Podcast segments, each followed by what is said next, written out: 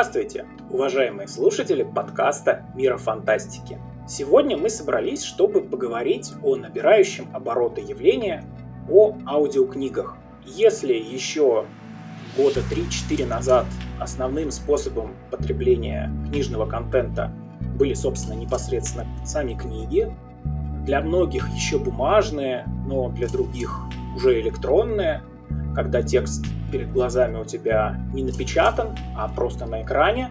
Но так или иначе, мы в основном именно читали книги. Но сейчас все больше и больше набирает популярность тренд книжки слушать, что действительно удобно, если ты, например, едешь в машине или гуляешь с собакой, тебе нужны твои глаза, и у тебя свободные уши. Но тут есть, конечно, определенная проблема. Не все книги переведены в аудиоформат, не каждую книжку, какую ты хочешь, можно послушать. Но эта проблема постепенно решается, все больше и больше книг озвучиваются, и с все большей и большей фантазией это делается. И вот, наконец, настал тот светлый миг, когда нам пора бы погрузиться в эту тему, поговорить об ее специфике, как тут вообще все устроено. И поэтому мы не просто решили собраться, как обычно, нашим редакционным составчиком, редакторы, авторы. Нет, мы сегодня пригласили специального гостя, который находится просто в самом сердце производства аудиокниг. Прямо с нашего гостя сейчас мы и начнем. Представьтесь, пожалуйста. Юлия Аук, актриса, режиссер. Совсем недавно начала записывать книги, и вот сейчас для Bookmate я записала фантастический сериал «Вэлла» расспрашивать нашу сегодняшнюю гостью будет выпускающий редактор «Мира фантастики» Евгений Пекла. И Наталья Саяну, переводчик, писатель, а также читатель и слушатель аудиокниг. Пойдем от самых простых вопросов. Что это вообще такое? В чем специфика отличия от бумаги, как с точки зрения не просто читателя, а вот с точки зрения профессионала, который этим занимается? А, вы меня, ради бога, простите, я от слова «профессионал» несколько смутилась, потому что я, конечно, не профессионал в этом смысле. Я записываю всего третью аудиокнигу, поэтому профессионалом я себя не считаю. И что я могу сказать? Вот у меня есть дочь, ей 25 лет. Она не три года назад, она значительно раньше стала слушать аудиокниги я думаю, что, наверное, лет пять назад. И вот за это время она переслушала огромное количество аудиоконтента. Это не только художественная литература. Это огромное количество лекций. Например, она, по-моему, прослушала все лекции Дмитрия Быкова, которые вообще есть в аудиоформате. Она прослушала книги Вселенной Хокинга. То есть все, что касается квантовой физики, квантовой механики, она действительно прослушала в аудиоформате. Она постоянно э, слушает книги, связанные, ну, скажем так, с, с нон-фикшн. Она слушает э, книги по истории, по искусствоведению. То есть для нее это прям такой целый кусок ее жизни теперь, когда она даже не представляет, что там в ушах может играть что-то другое. То есть она ушла практически от слушания музыки, и где бы она ни была, то есть она э, засыпает с книгой, с аудиокнигой. Она просыпается, первым делом она включает аудиокнигу. Она едет в машине, она идет по улице, она занимается какими-то домашними делами, она моет посуду, у нее в ушах аудиокниги. И был какой-то период времени, ну, правда, это уже очень давно было, когда мне казалось, что она мало читает. Ну, это правда было очень давно, там, там, в пятом, в шестом классе школы. А сейчас я, конечно, понимаю, что благодаря аудиокнигам она уже знает значительно больше меня – несмотря на то, что я всю жизнь себя считала таким очень читающим человеком. Нет, благодаря аудиокнигам она сейчас поглощает значительно большее количество информации, чем я. Поэтому, ну, мне кажется, что, с одной стороны, это очень круто, потому что мы действительно в одну единицу времени можем получить значительно больше информации, чем раньше. Нам не нужно выделять специальное время для того, чтобы почитать книгу.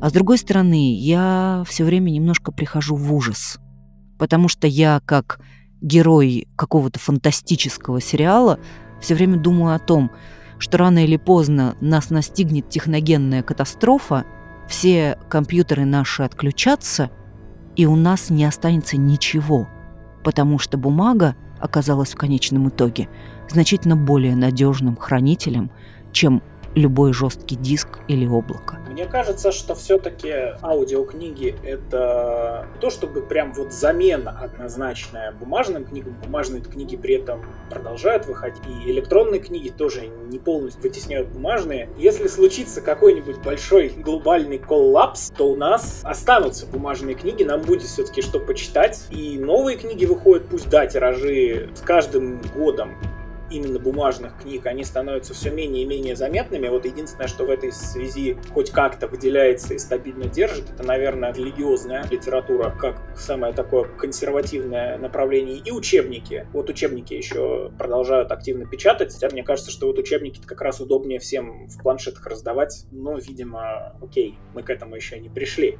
Так или иначе, в библиотеке еще есть что ставить. Не обязательно библиотеки у нас сейчас становятся электронными. Мне безумно интересно, а как влияет личность актеров, я не знаю, как правильно это сформулировать, назвать, чтецов, актеров на восприятие аудиокниги? Ведь, наверное, когда ты какой-то текст начитываешь, ты же, наверное, привносишь что-то свое, ну, я опять не могу себя считать профессионалом в этом деле. Я уже сказала, что для меня это всего третий опыт работы записи аудиоконтента. Поэтому, опять-таки, обращаясь к опыту своего ребенка, я знаю, что у нее есть любимые голоса и любимые чтецы. Например, она очень любит когда книги читает Клюквин. И она говорит, что помимо того, что он как-то это все эмоционально проигрывает, он еще очень точно доносит смысл. И у него очень приятный тембр голоса. Поэтому мне сложно судить.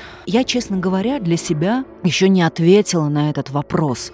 А как это делать лучше? Может быть, имеет смысл вообще никак не окрашивать эмоционально, а доносить информацию. И тогда человек сам сформирует какое-то эмоциональное свое восприятие. Или же все-таки ты как живой человек подключаешься к героям и проигрываешь всю эту историю, потому что ты ее переживаешь вместе с героями. В общем, у меня вот на данный момент нет какого-то четко сформулированного для себя ответа на этот вопрос. Я не знаю, если у меня еще когда-нибудь будет опыт прочтения аудиокниги, я попробую, наверное, ну, скажем так, менее эмоционально относиться к тому материалу, с которым я работаю, потому что пока все, что я писала, я писала, скажем, больше как актриса, то есть переживая за героев, переживая вместе с героями. Мне вот, например, было бы очень интересно попробовать прочитать более отстраненно, чтобы зритель, скорее, зритель, слушатель скорее воспринимал информацию, нежели эмоции. Если мнение человека изнутри мы услышали про не будем использовать слово профессионал, окей, человека, который занимается именно созданием аудиокниг. Вот, а с точки зрения простого слушателя, читателя, есть ли какая-то большая разница? Ну, э, во-первых, я скажу, что моя история с аудиокнигами началась, в принципе, довольно рано, потому что я с детства любила проводить часы возле проигрывателя с пластинками мелодии. И некоторые из этих аудиоспектаклей я до сих пор помню, ну, не полностью, конечно, но местами чуть ли не наизусть. То есть это Персия, Персия, Персия, съешь апельсин, вот все вот эти вот вещи. И, конечно же, Алиса в стране чудес абсолютно гениальная при участии да, Высоцкого. Да, да, да, да, у меня тоже была. И на этом фоне вариант э, аудиокниг, которые, в которых чтецы доносят просто информацию, действительно такая методика есть, э, такой, ну, я даже не знаю, как лучше это назвать, стиль, наверное. Мне, лично мне, не подходит. Я хочу эмоций, я хочу игры. Но тут э, есть другой нюанс. Э, иногда чтецы переигрывают. Ну, в этом плане у меня претензии больше к англоязычным чтецам, потому что там есть такое, когда, допустим, женщина озвучивает мужчину, героя мужчину, она начинает рычать. Когда герой озвучивает наоборот, значит, когда чтец озвучивает героиню женщину, он начинает пищать. И тогда я выключаю книгу, я просто вычеркиваю ее для себя. Это это мне не подходит. То есть тут надо какой-то баланс соблюдать для меня, как для слушателя.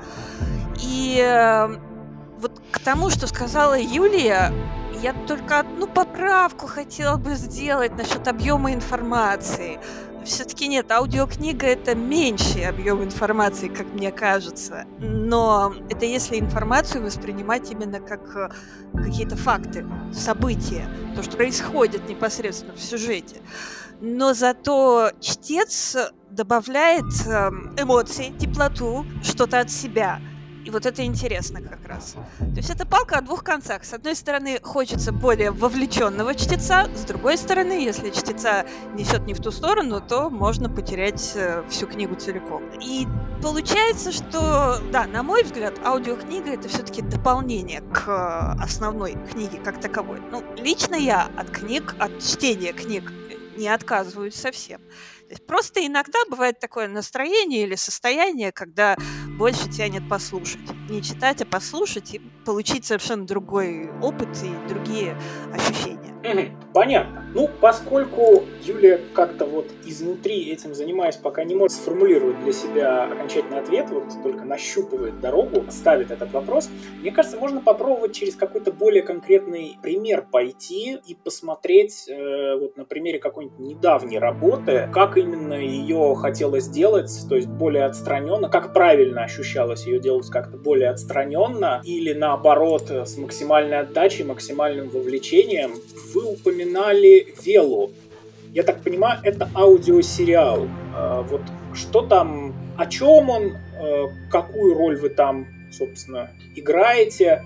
Насколько это сложно, легко. Давайте по конкретике пройдемся, и, может быть, исходя из этой конкретики, у вас сформируется тот ответ, который никак пока не может родиться. Ну, я абсолютно точно знаю, что он не сформируется, потому что я Веллу закончила читать буквально сегодня, и я как раз нахожусь в размышлениях по поводу того, как точнее это делать. Я очень не люблю оценочные категории правильно, неправильно, лучше, хуже. Для меня по-настоящему значимой категорией является точность. И вот Закончив сегодня читать Веллу, а Велла — это фантастический аудиосериал, который лично на меня произвел очень сильное впечатление. И я вот все время хожу и тут и повторяю, и говорю, боже мой, боже мой, это надо экранизировать, я хочу это увидеть. я правда хочу это увидеть, потому что он, с одной стороны, э, очень эмоционален и очень драматичен, а с другой стороны, там все время, каждый момент времени происходят события. То есть там все время происходит действие. Даже если нам описывают какие-то эмоции, которые испытывает человек, все равно они с точки зрения текста очень кратковременны. То есть нет э, такого, как принято в, скажем так, классической литературе, когда у тебя описание того, что происходит с человеком на полторы, две, три страницы. Нет. То, что происходит с человеком, это несколько строчек, а дальше опять действие. Поэтому, на мой взгляд, он уже написан по законам сценария. То есть я в первую очередь слежу за тем, что делает персонаж. И, конечно, поскольку очень много действий, очень много событий, которые происходят, эмоциональные какие-то составляющие главных персонажей меняются просто со скоростью света.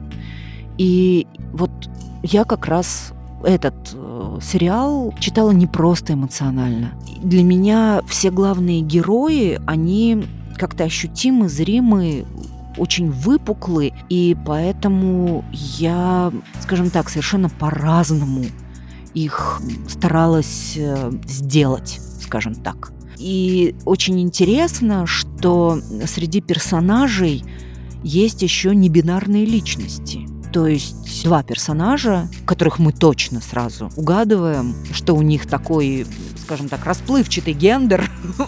вот. И с точки зрения языка они очень интересно переданы. О них невозможно сказать, это он или это она. А они – это они. То есть они что-то делают. То есть, например, Нико решили, что их это устраивает.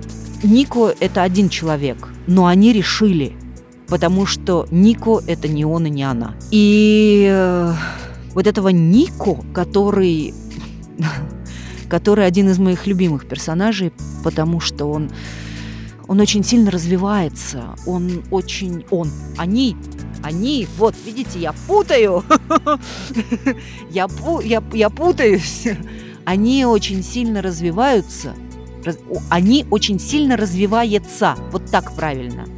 В условиях этой вселенной, которую я сейчас писала, правильно про Нико говорить. Они сильно развивается. Вот так вот. Именно потому, что они развиваются сильнее всех, круче всех, поэтому они мне очень нравятся. Чувствуете? Какая прелесть языковая. Ну, поэтому я была довольно эмоциональна.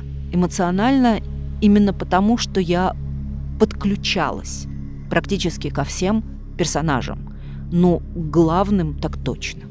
Может быть, потому что все-таки это сериал, 10 эпизодов. Так, это прям так затратно было.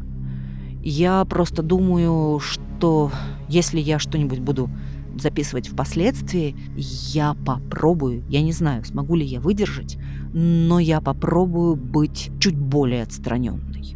Да, я вот э, хочу сказать про небинарность персонажа, что я с этим сталкивалась как переводчик в трилогии Юн Хали э, «Механизмы империи». Там как раз была та же самая ситуация, когда пришлось переводить э, все, что касалось определенного героя во множественном числе. И э, в другой книге была такая история, опять же, с небинарным персонажем, где я-то все оформила, ну, не бинарно, так скажем, а редактор постоянно сбивался в мужской род. Почему-то вот казалось редактору, что это все-таки мужчина, его надо сделать мужчиной, и все тут. И вот в связи с этим а, вопрос к Юлии. А сам процесс записи э, сериала Велы, он э, не осложнялся из-за вот такой вот специфической особенности повествования? Вам приходилось э, как-то больше репетировать или делать больше дублей? Вот были какие-нибудь особенности именно в связи с Веллой, в связи вот с такой деталью? Конечно, осложнялось. Вы же сами сейчас слышите, что я, уже прочитав 10 эпизодов, все равно запуталась, как правильно говорить об этом персонаже. Потому что они делают, не они делают, не он или она делает, а они делают. Даже когда ты уже мозгом все понял про этого персонажа. И про другого персонажа, там про Хафиза ты тоже все уже понял мозгом.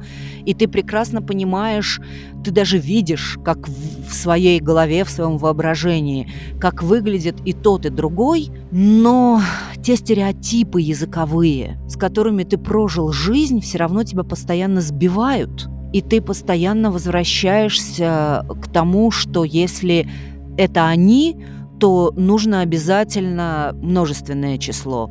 А они, но единственное число, тут ломается мозг, и все равно ты записываешь в какой-то момент не... Ну, под конец я, конечно, уже делала меньше ошибок, но все равно мне нужно было повторять, и нужно было делать дубли, а в начале так у меня просто вскипал мозг, и из головы шел пар. Я думаю, что если посмотреть на меня со стороны, его прям видно было. А о чем вообще этот сериал? То есть мы как-то сконцентрировались на сложности работы с такими вот непростыми персонажами, а про что вот эта вся история, чтобы мы, наши слушатели, понимали вообще контекст? И несмотря на то, что э, это фантастический сериал и развитие сюжета Веллы происходит где-то в отдаленном от нас космическом пространстве и вообще в другой вселенной, на самом деле это очень современная история. История о том, что происходит здесь, сейчас, если это и наше будущее, то оно очень недалекое, потому что проблема беженцев,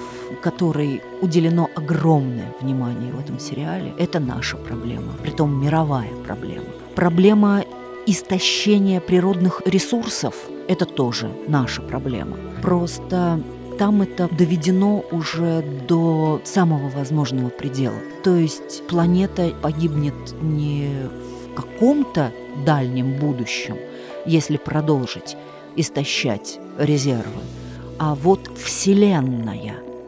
Она уже погибает, уже несколько планет погибли, и те, кто остались в живых, им осталось очень немного. И люди это прекрасно понимают. Они понимают прекрасно, что их мир конечен, что он скоро перестанет существовать, и вполне возможно, что это произойдет в течение одной человеческой жизни, то есть, ну, жизни одного человеческого поколения. И поэтому все конфликты, с которыми мы с вами сейчас сталкиваемся, в том числе и болезни, и эпидемии, это в этом сериале все сконцентрировано и доведено до такого максимального обострения. А аудиосериал — это просто книга в нескольких эпизодах или там, например, участвует некоторое количество актеров в записи? В чем специфика вот этого поджанра, назовем это так? Ну, в моем случае я сейчас одна записывала. Но вот я тут вспомнила, кстати, я принимала участие в записи аудиоспектакля, который делался для платформы МХТ. Мобильный художественный театр – это вот то, что создал Михаил Зыгорь. И я там принимала участие в записи Шерлока Холмса, да, одного из рассказов, скажем так, ну, да, это тоже получается как некий сериал, но это один был рассказ Шерлока Холмса «Цветная лента». И вот там несколько актеров, каждый читает своего персонажа, и это получается уже прям такой радиоспектакль. Радиоспектакль, который еще является неким гидом путешествия по Москве, потому что мобильный художественный театр Михаила Зыгоря, каждое произведение приковано к какому-то месту в Москве. У, у тебя это в ушах, у тебя это на телефоне, потому что можно скачать приложение, и ты можешь пройти по тому маршруту, который предлагается там изначально. Для каждого произведения свой маршрут в Москве. Такая интерактивная история. Вот там, да, там э, каждую роль, каждого персонажа читает другой актер. Вот в Эллу записывая, я записывала все-таки одна весь сериал. А вот в принципе в самой работе, когда речь идет о начитке какой-то одной книги, когда это делается, ну, грубо говоря, в одно лицо, в один голос, и при работе, например, при озвучке фильма, какой-то роли в фильме, или в радиопостановках, есть какая-то разница? Или это все-таки все тот же микрофон, все то же сидение в кабинке, или, например, э, в радиопостановках там стараются собирать как-то актеров вместе, на одной кухне, так сказать? Нет, раньше, когда-то давно, я это еще помню, актеры по сути дела, ну, если мы имеем в виду озвучание э, кино или аудиоспектакля, радиоспектакля, как это раньше называлось, актеры читали вместе, то есть, по сути дела, они проигрывали все это. То же самое э, касалось звучания фильмов. То есть для того, чтобы записать аудиодорожку какой-то сцены, ее нужно было проиграть вместе со всеми партнерами, которые у тебя были. Ну, за исключением только гургура, то есть массовки. Гургуры всегда записывались отдельно. А если вот в сцене принимают участие два актера, то пульту вызывались студию записи два актера. Если три, три, если четыре, четыре. И это все писалось, э, скажем так, на разные дорожки, но одновременно. Если кто-то один сбивался, нужно было записывать заново. В общем, это такая была прям адская работа. Я это, кстати, очень хорошо еще помню. А сейчас э, все записываются по отдельности. Сейчас нет э, никакой необходимости вызывать всех вместе и как-то всех вместе записывать. Если ты прикреплен к какому-то... Ну, ну, во-первых, если ты сам себя озвучиваешь, если ты сам себя озвучиваешь, то ты же помнишь, как твой актер сыграл в сцене. Если вдруг режиссер звукозаписи что-то поменял для твоего партнера, он тебе дает возможность это послушать. Ты это послушал, зацепился к тому, что он сделал, и уже, соответственно, меняешь относительно своего персонажа. Если ты озвучиваешь какой-то ну, делаешь звучание для какого-то иностранного проекта, переозвучиваешь какого-то персонажа, опять-таки тебе звукорежиссер дает возможность послушать всех тех персонажей, которые есть вокруг тебя в этой сцене. То есть совершенно нет никакой необходимости всех вызывать. Всех записывают отдельно. Вот мы говорили о том, что если слишком сильно увлечься и аудиокнигу ну, перенасытить эмоциями, то есть, грубо говоря, переигрывание в ней обеспечить, книгу можно испортить. Хотя, в принципе, если ты начитываешь книгу с выражением, то это скорее плюс большой, и с этого может э, слушатель получить дополнительный пласт эмоциональной информации. Есть ли какой-то способ, как вот заранее понять, э, как отличить вот такую вот хорошую в меру экспрессивную аудиокнигу от ну, такой, уже с перебором? Или это только экспериментальным путем и даже на фамилии актеров, которые пишут, э, бесполезно ориентироваться?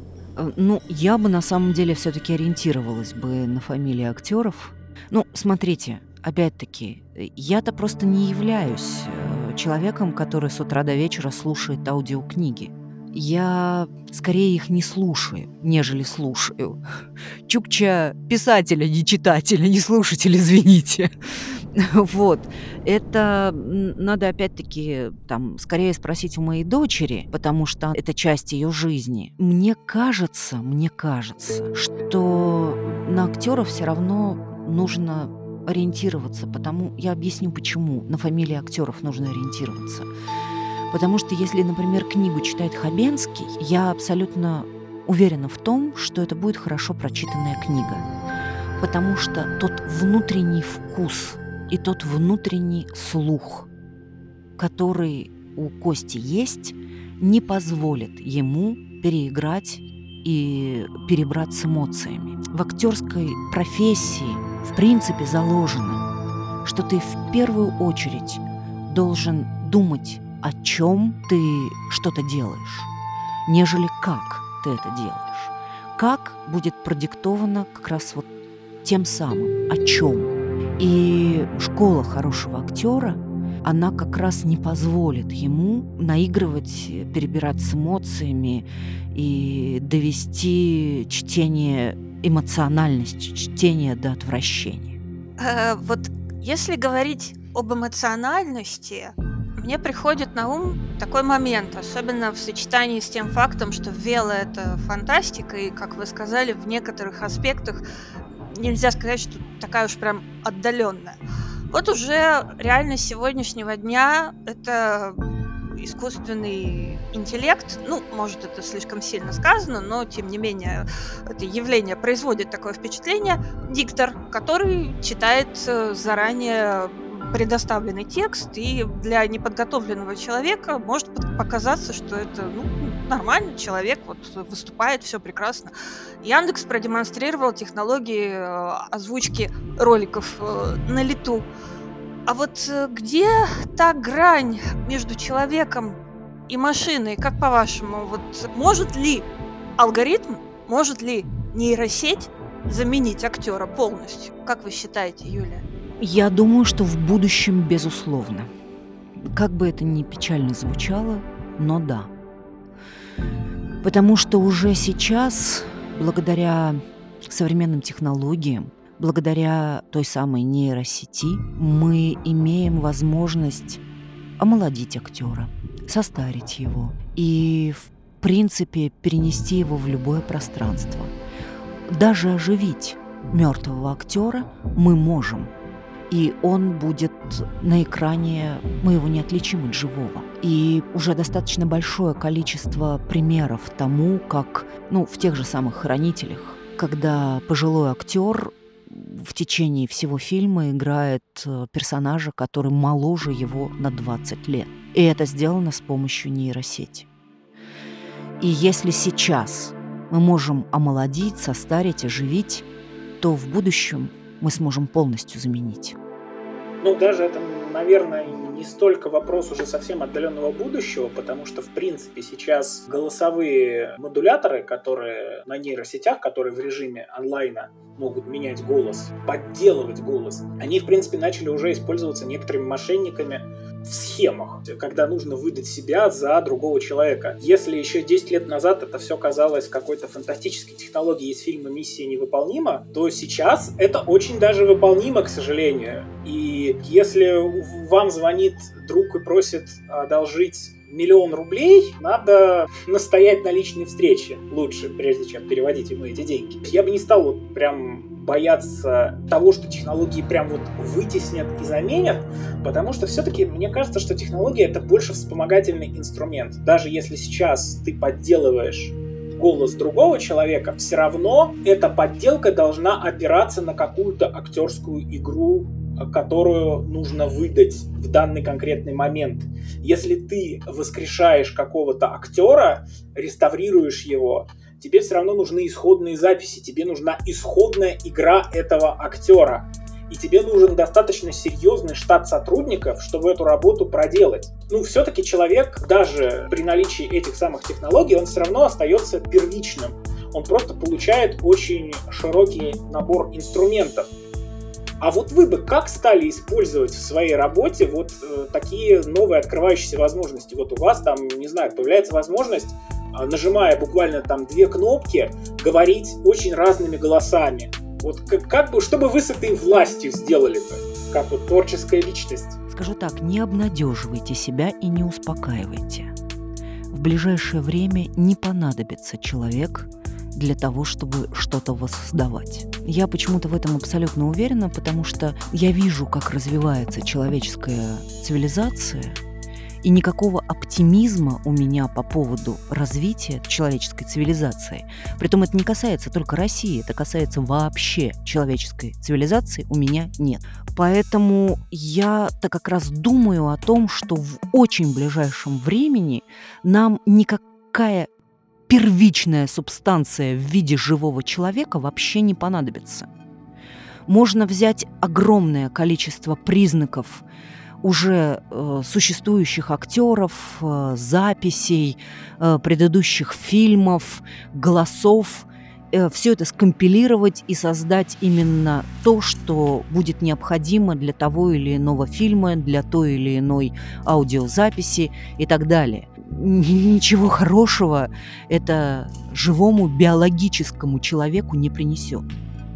А как же живая актерская энергетика, как же харизма? Все-таки вот это нейросети не умеют. В театр. За этим пойдете в театр. Цифра, вы понимаете, в чем дело? Уже даже пленки нету. Нет, конечно, пленка периодически есть. То есть некоторые олдскульные, даже не так, некоторые молодые режиссеры, тяготеющие к олдскульным технологиям, снимают фильмы на пленку. Вот 22 числа будет премьера фильма «Купе номер 6», который стал э, призером Гран-при, получил Канского фестиваля и сейчас номинирован на «Оскар» от Финляндии. Этот фильм снят на пленку. Но это принципиально была позиция молодого режиссера Юха Косманена, что вот он хочет снимать на пленку, потому что ему нужно теплое ламповое изображение, а не бездушная цифра. За теплотой человеческих эмоций и неповторимостью реакций нужно будет идти в театр. Цифра, которая, скажем так, транслирует, репродуцирует изображение, я думаю, вполне обойдется без живого человека. Или же, опять-таки, это будут некие художественные эксперименты, которыми будут заниматься артхаусные режиссеры. Индустрия будет продуцировать себя исключительно благодаря нейросетям. Чем бы я воспользовалась? Да ничем. Мне не нравится эта технология. Честно говоря, мне даже не нравится, когда в Инстаграме или там в Фейсбуке мои поклонники прилепляют мое лицо к каким-то другим персонажам из фильмов. Там прилепили мое лицо к Джеку Воробью, и, в общем, Джек Воробей с моим лицом а, скачет в роликах фанатов. Мне это не нравится. Поэтому, наверное, я как тот самый представитель олдскульного мира постаралась бы все-таки воспользоваться своими возможностями. возможностью изменить голос, возможностью изменить тембр и таким образом записать, возможностью похудеть на 40 килограмм для определенной роли или набрать столько же килограмм тоже для определенной роли. Мы все знаем примеры того, как это делают самоотверженные актеры. В этом для меня есть смысл. Сейчас действительно, нажав э, некоторое количество кнопок и запустив программу, можно человека поправить, можно человека исхудить, вытянуть и так далее. Это очень круто с точки зрения технологии. Но к живому актерскому процессу это не имеет, к сожалению, никакого отношения. Но нравится мне это или не нравится, но жизнь идет вперед. Технологии меняются. И в скором времени всех этих поступков самоотречения, которые так на самом деле нужны в этой профессии, уже не нужно будет. А вот я позволю себе немножко не согласиться с вами. Смотрите, ведь на это же можно взглянуть и с другой стороны. Раньше актерам приходилось играть в декорациях и непосредственно общаясь с другими актерами, и было гораздо проще войти в эту ситуацию, прочувствовать ее. Сейчас же очень многие фильмы снимаются в павильонах, обтянутых зеленым экраном, вокруг бегают странно одетые тоже во что-то зеленые люди, держат э, в руках какие-то палки, какие-то шары. В общем, какая-то фантасмагория происходит. И вот внутри этой фантасмагории актеру приходится представлять себе, что Здесь вот наложена графика, здесь он беседует с кентавром, здесь вот не зеленый фон, а какой-нибудь огромный сказочный замок. К актеру начинают новые требования предъявляться, ему нужно больше выигрываться, потому что он находится все дальше и дальше от той ситуации, которую ему надо изобразить. Мне кажется, что с этой точки зрения место для подвига в актерской профессии только дополнительная ниша появилась. Плюс, ну, раньше э, гримеры решали, например, проблему того, как человека состарить, как его омолодить. А есть ли очень большая разница, это раньше делали гримеры или сейчас это делают программы? Как бы если результат одинаково будет хорош для зрителя, а время можно будет сэкономить на съемках. Ведь, ну, наверное, ничего важнее, чем времени у актера-то и, и нету. Для индустрии, да, для актера нет. Что вообще важнее всего для актера, вот, если это не время? Реально прожить другую жизнь. А если эту жизнь за меня проживает технология, мне, извините, уже не интересно. А, хорошо. Технологии для нас открывают новые форматы чего-либо. Вот если раньше у нас были просто аудиоспектакли, потом появились просто аудиокниги, когда кто-то что-то начитал. Это, в принципе, достаточно такой старый формат, естественно, еще с радио живой. Но между тем, сейчас это можно спокойно получить в своем устройстве, а не ждать, пока в субботу в 15.00 на такой-то радиоволне твой любимый актер будет читать твою любимую книжку. Все-таки формат удобства появился. Но самое главное, появились новые возможности с этим совсем играть. Вот опять же вернемся. Вот формат аудиосериала. Никогда книжка просто появляется в электронном магазине, не когда ее аудиоверсия появляется в электронном магазине, а когда эпизод за эпизодом одновременно и текст, и одновременно аудиоверсия, они синхронно появляются там каждую неделю, например. Это же так здорово. То есть раньше мы в таком формате могли смотреть сериалы, теперь мы можем слушать книжки. Можно э, как вот там дальше идти, пытаться скрещивать аудио с визуальным контентом, например, какие-то аудиокомиксы делать. Я не берусь как бы предсказывать, куда именно это нырнет, но тут есть пространство для творчества. Это пространство для творчества, оно открывается как раз-таки вследствие технологий. Давайте все пофантазируем, что еще можно придумать, э, как книги в будущем можно еще будет получать. Что еще можно будет нового придумать, чтобы книжка из э, просто бумажных листов, которые стоят на полке, превратилась вот во что-то большее.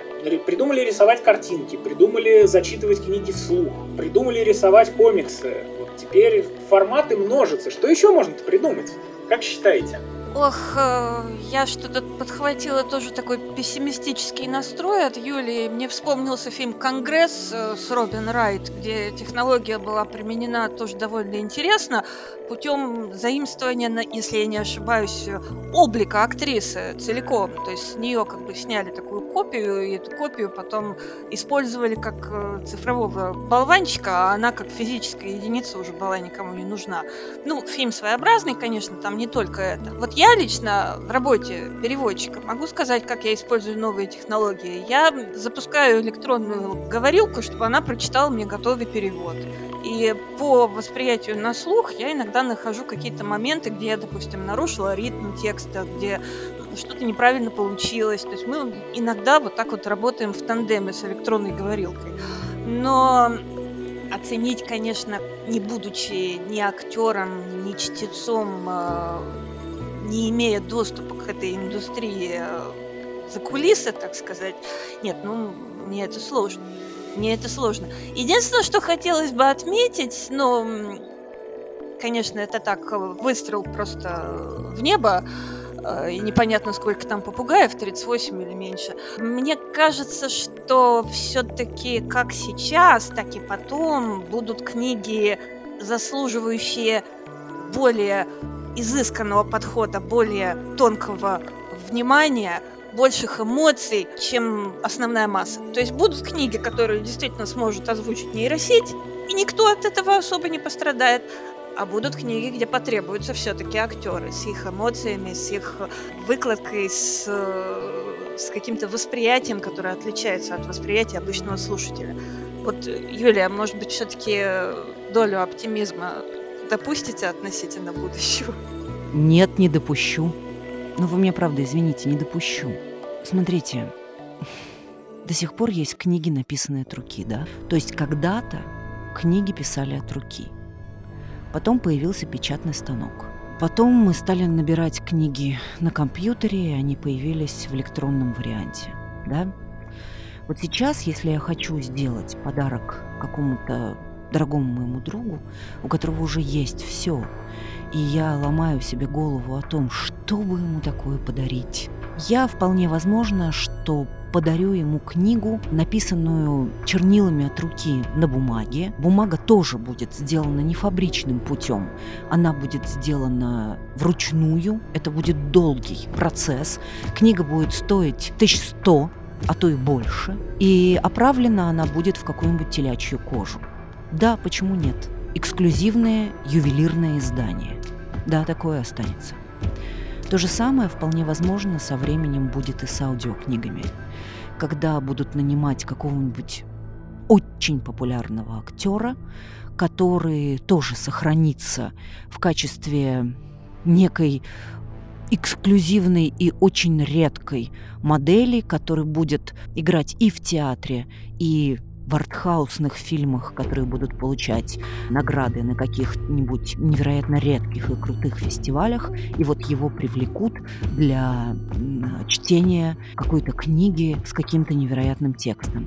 Но это будет какой-то эксклюзивный ювелирный э, перстень или какая-то брошь или заколка для галстука, которую смогут позволить себе далеко не все, потому что для того, чтобы записать это все и издать, нужны будут колоссальные затраты на входе.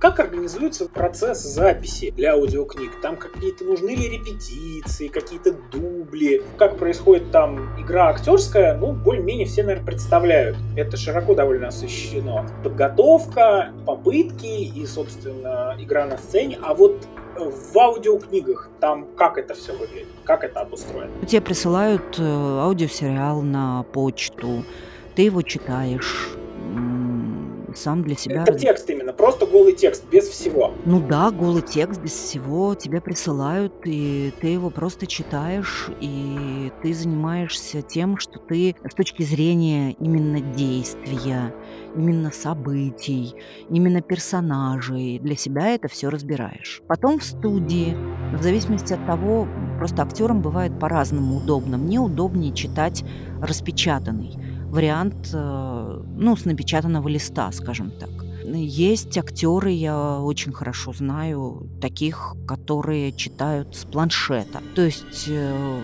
текст выведен на планшет, и ты его можешь перелистывать. С точки зрения технологии это даже удобнее, потому что листы все-таки шуршат, и возникают э, некие помехи, когда ты их перекладываешь. Есть такое, да. Да, а когда ты перелистываешь на планшете, помехи уменьшаются. Но тебе уже выдают текст с правильными ударениями. Ты над этим текстом поработал как актер, редакторы, которые готовили эту запись, они поработали над этим текстом с точки зрения правильности произношения, с точки зрения правильности ударений. И они уже проставлены в тексте. И тебе на самом деле остается только внимательно следить, чтобы прочитать это правильно. Но с тобой все время редактор в студии. И если ты все-таки произнес что-то неправильно или неправильно сделал ударение, или вообще, в принципе, запнулся, или у тебя, извините, зажурчал живот, вот, эм, тебе редактор говорит, вот давайте мы сейчас вот это вот перечитаем, потому что вот здесь что-то скрипело, здесь что-то шуршало, здесь вы неправильно сделали ударение, а здесь, в принципе, так немножко по смыслу неправильно. Давайте еще раз сделаем. То есть это такая на самом деле очень непростая, такая достаточно скрупулезная работа огромного количества людей. Если мы говорим о переводной литературе, то все начинается с перевода делается перевод. Это очень непросто. Потом редакторы читают этот перевод, делают правки. Потом, после того, как уже сделаны правки, проставляют вот эти все ударения. В общем, я говорю, это такая сложная работа многих департаментов. Ну вот тот технологический процесс, который вы сейчас описали, он, в принципе, достаточно, я так понимаю, стандартный, потому что когда мы занимались э, созданием роликов, и там нужно было делать дикторский текст, там были точно те же, в общем, стадии. То есть редактировали мы текст, э, отправляли диктору текст уже с проставленными ударениями. Только единственное, что у нас там были еще пометки эмоциональные. Вот если надо какой-то кусок было как-то выделить или где-то какую-то специальную эмоцию дать, вот это мы прописывали в тексте, оставляли комментарии, чтобы диктор уже начитал. Здесь, я так понимаю, больше процесс, чуть больше на откуп отдан непосредственно актеру, который читает, то есть ему не высказывают с ваших слов, я так понимаю, что ему не проставляют, где какую эмоцию изобразить, там чисто по ударениям, что все гладко, технологично звучало. Еще такой, кстати, вопрос. Вот мы все вертимся вокруг технологий. Мне кажется, что это не случайно. А смотрите, ведь нынешние технологии, они помимо того, что мы можем там эпизодические сериалы создавать, или как-то менять свой голос, или воскрешать каких-то там умерших актеров, мы же еще можем сейчас сделать некие интерактивы. То есть, грубо говоря, мы можем создавать книгу, на сюжет которой голосованием могут влиять зрители слушатели. Вот вам всевозможные вот такие вот интерактивные форматы, когда можно общаться с аудиторией, понимать, что она хочет, и менять каким-то образом содержимое того, что происходит. Ну, вот это вот мне как раз кажется очень интересным. Потому что вообще любой интерактив, он э, интересен именно потому, что в режиме практически реального времени получаешь живой отклик сразу же. То есть ты что-то сделал, и тебе сразу прилетело. И в зависимости от того, что тебе прилетело, ты можешь, если это вот в тех условиях игры, которая задана, изменить, повернуть, решить иначе судьбу персонажа, судьбу какого-то героя и вообще судьбу развития целой истории. Вот это мне как раз очень кажется привлекательным. Да, но есть такая особая разновидность воздействия слушателя на аудиокнигу, тоже в каком-то смысле интерактив. Это когда слушатель увеличивает скорость воспроизведения, допустим, там 1,5 от нормы. И я вот честно скажу, я считаю это ересью. Мое, мое мнение, может быть, не все разделяют, но мне кажется, что с той скоростью, с какой чтец э, изложил, прочитал книгу, вот с такой она и должна остаться. Если что-то не подходит, значит, надо искать другую книгу. Но это, извините, это так, две копейки от меня были. Так я с вами абсолютно согласна. Я тоже считаю это абсолютным бредом, потому что то, что увеличивает э, скорость, оно меняет, опять-таки, меняет все, оно меняет смысл, оно, я уже даже не говорю про эмоции, но оно и смысл меняет. Тут я с вами абсолютно согласна. Я все-таки говорила о действенном интерактиве. То есть я могу изменить события. Ведь обратная связь, она же не только хороша в плане того, что можно какие-то события менять, но еще, например, можно получить обратную связь и, допустим, что-то поменять в подаче. Ну, например, там слушатель пишет, вот очень классные были первые три эпизода, а вот в четвертом там, например, мне как-то не хватило эмоциональности. И вот, допустим, вот это э, прочитаете, вы это будете как-то воспринимать и действовать исходя из этого? Или у вас есть некое четкое видение и этот фидбэк это мнение слушателя, я как бы все равно пойду своим путем. Да, я пойду своим путем, потому что, скажем так, рассказывая какую-то историю, а читая книгу, я ее присваиваю себе и рассказываю историю, я, на мой взгляд, абсолютно точно знаю, как развиваются персонажи, куда они двигаются и что с ними происходит. И если вдруг зрителю, слушателю чего-то там не хватило, ну, можно не слушать. А вы вот с позиции вот этого вот знания, как вот такой вот своеобразный соавтор, вы бы что-нибудь в той же Велле бы поменяли? Или там все идет именно вот так, как надо? Нет, я бы ничего не меняла в Велле. Мне кажется, что Велла с точки зрения развития всех персонажей и всех событий очень точная. Вот прям точная. Там просто были какие-то эпизоды, когда у меня аж дух захватывал из-за тех событий, которые там происходили. Мне ничего не хотелось поменять, мне только кажется, что там должно быть продолжение, потому что в живых остались все главные герои. Такой спойлер – конечно, жесточайший. Но это дает нам надежду на то, что у этого сериала будет продолжение. Потому что многие события указывают на то, что оно там должно быть. Потому что они отправились туда, где должны происходить новые события. Совсем другие. В финале произошло событие, которое абсолютно изменило жизнь каждого главного героя. Но они остались в живых, и вот как дальше будут развиваться их жизни, это невероятно интересно. Я прям хочу узнать, что будет дальше. А вы как-то можете повлиять на создание продолжения? Нет.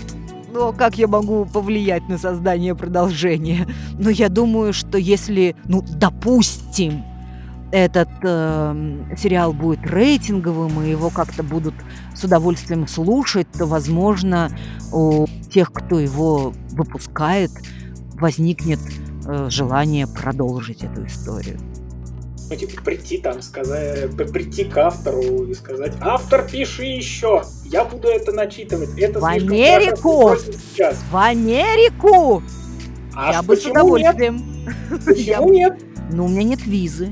Можно по электронной почте связаться. А, по электронной почте связаться. Хорошо, давайте мне электронную почту, я буду читать. Я напишу письмо и скажу, пишите, я буду читать. Мне кажется, что раз у нас появилась такая позитивная нота, наверное, на ней стоит и остановиться. Единственное, что напоследок я бы хотел спросить, вот есть ли какая-нибудь... Ну, то есть понятно, что вы, наверное, скажете, что это вело, что именно вот то, что вам бы хотелось порекомендовать послушать из аудиокниг нашим слушателям. И я прекрасно это понимаю, вы как актер, вы все еще внутри этой работы, она еще проходит через вас. А может быть, есть просто важная для вас книга, и а, вы бы хотели ее начитать. Вот именно потому, что это что-то ваше вот такое вот близкое, личное. Или, может быть, она уже существует, уже кем-то начитана, и вы просто можете сказать, вот, вот это вот прям то, что надо, вот то, что очень хорошо согласуется с моим внутренним миром, то, что меня приводит в восторг, то, что дарит мне слезы, то, что вызывает у меня смех. Вот я хочу этим поделиться со всем миром. Вот есть ли для вас какая-то такая книжка? Слушайте, ну такая книжка есть. Это те части, скажем так, Гарри Поттера, которые как раз читает Клюквин. Он это делает как-то совершенно невероятно. И это прям очень увлекательно. И еще, мне кажется, что всем надо послушать лекции Дмитрия Быкова как раз о Гарри Поттере. Он каким-то совершенно лихим образом, совершенно как-то, я даже не знаю, о, я, я очень люблю Быкова, он очень талантливый человек, невероятно прям талантливый человек, но то, как он читает лекции, я просто в какой-то момент позавидовала всем тем подросткам, которые э, являются его учениками, он же еще и педагог.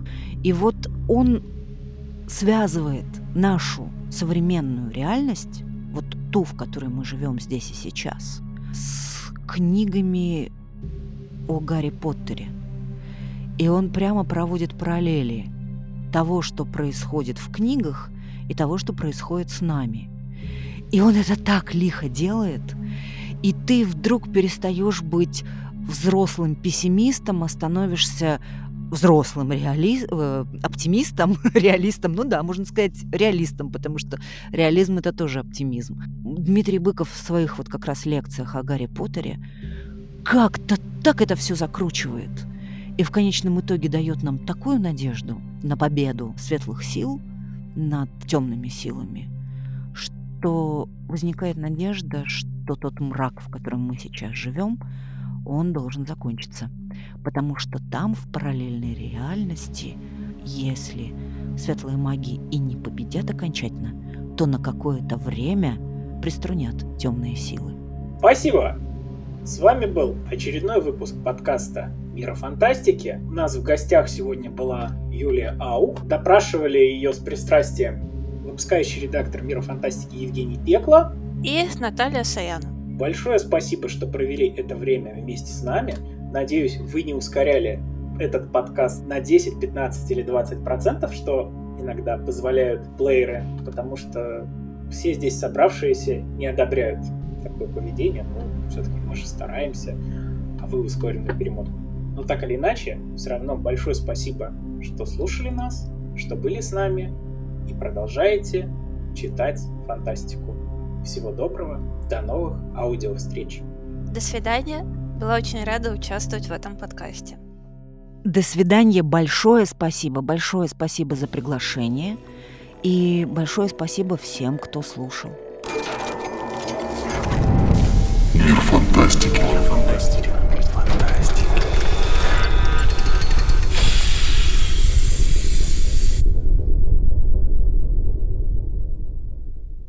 Я прям хочу узнать, что будет дальше.